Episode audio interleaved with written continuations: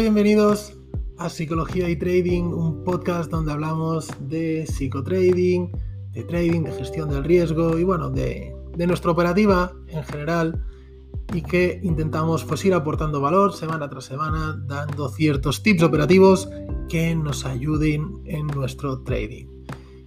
Eh, bueno, vamos a hablar hoy de algo muy importante que es el riesgo y es el riesgo ideal que deberíamos asumir, el riesgo ideal por operación.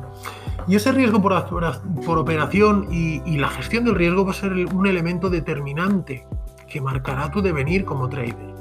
Saber limitar tus pérdidas y dejar correr tus ganancias es la base para una portativa rentable. No obstante, esto que puede parecer tan sencillo supone una gran dificultad cuando estás delante del gráfico. Tus emociones suelen tomar el control de tu trading al entrar en una operación. Y ya sea por miedo o por exceso de confianza, solemos romper las reglas que nos marca nuestro plan de trading. ¿Cuál es el riesgo ideal por operación? Bueno, pues no hay una cifra exacta, ¿no? Habrás oído hablar del famoso, de los famosos porcentajes del 1 o del 2% que recomiendan no exponer, ¿vale? No exponer más de ese capital. Pero más allá de un porcentaje concreto, el riesgo de exponer tiene que ser una cantidad en unidades monetarias, en euros, digamos, en dólares, que te permita sentirte cómodo y que no te afecte emocionalmente en caso que pierdas. De nada sirve que tengas una cuenta con 10.000 euros y la norma diga que operes con un 1% de, tu capital y que cada vez que pierdas 100 euros te arruina el día. El riesgo a asumir es un tema muy personal, pues cada uno de nosotros tiene una versión al riesgo distinta. Por tanto, es importante que te sientas cómodo con esa cantidad la incluyas en tu plan de trading y bajo ninguna circunstancia te saltes esa regla. Y en caso de hacerlo, eh, ¿por qué? Porque en caso de hacerlo, de saltarte esta regla y, salirte mal, puedes tener una desestabilización emocional por saltarte tu plan de trading, aún sabiendo que no debes hacer. Y eh, además, obviamente, pues estás alterando tu política de gestión monetaria. La cifra que establezcas debe ser una cantidad que asumas sin ningún tipo de problema y que te permita seguir operando con serenidad. Otro aspecto relevante es el riesgo máximo por día.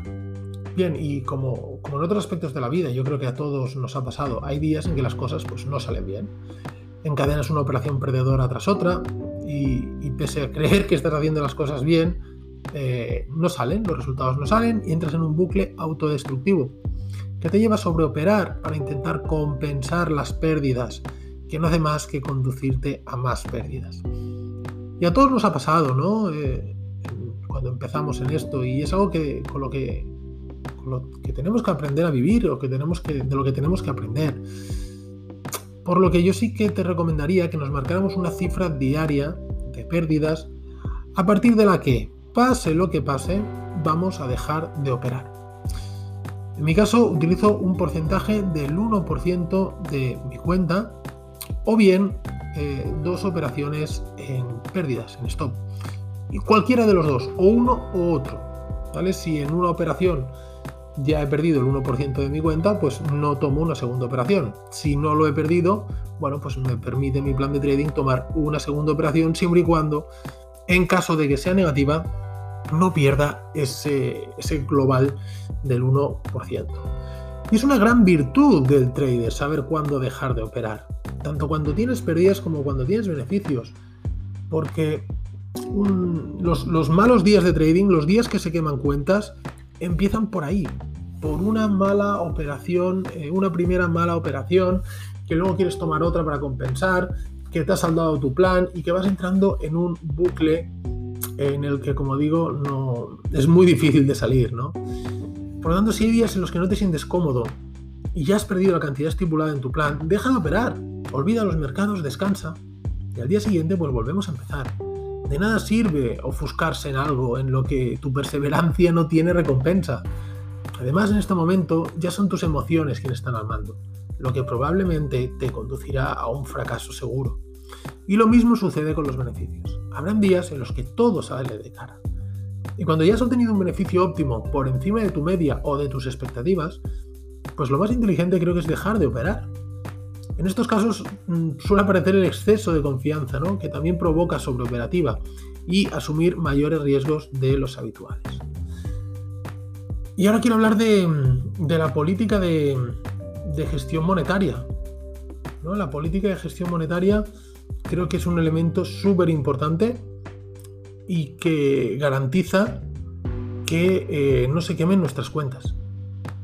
Es decir, con una buena estrategia testada y con una buena política de gestión monetaria nunca vamos a perder. La estadística es quien juega a nuestro favor. Y si por ejemplo trabajamos con un ratio riesgo, beneficio-riesgo de un 2-1, solo con tener éxito en un 33% de las operaciones, ya estaremos preservando nuestro capital. Esto no quiere decir que, que, tengamos que dejar correr nuestras operaciones hasta ese ratio, ¿vale? Pero tenemos que establecernos unas zonas en las que sabemos con probabilidad que el precio va a llegar y a partir de ese momento eh, valorar si vale la pena seguir dentro del mercado, ya si las probabilidades a nuestro favor, o bien cerrar la operación y, como digo, darnos eh, por, satisfechos.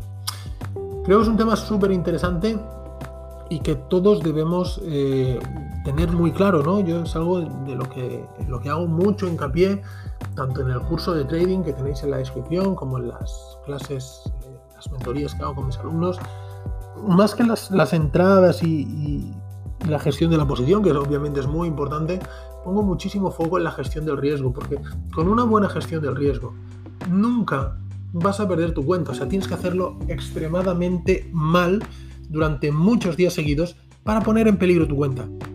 Si no hacemos esto, si, hacemos esto, es decir, si tenemos esta buena gestión del riesgo, tu cuenta nunca va a sufrir, porque vas a tener unas pérdidas controladas vas a ir aprendiendo y bueno, unos días ganarás, otros días perderás, pero lo, interesante es tener una ligera tendencia ascendente y que nos permita pues ser rentables poco a poco. Como siempre digo, aquí no tenemos que tener prisa en, el trading, en querer conseguir, en, en bueno, marcarnos unos objetivos demasiado ambiciosos, unas expectativas que no son realistas. Esto es un camino largo en el que poco a poco debemos ir construyendo. Nada más compañeros, un placer como siempre, dejar vuestros comentarios con temas de los que queréis que hablemos para futuras ocasiones y darle al me gusta y a compartir porque realmente es lo que me ayuda a, poder seguir haciendo estos podcasts y, a seguir creciendo. Un fuerte abrazo y nos vemos la semana que viene. Chao.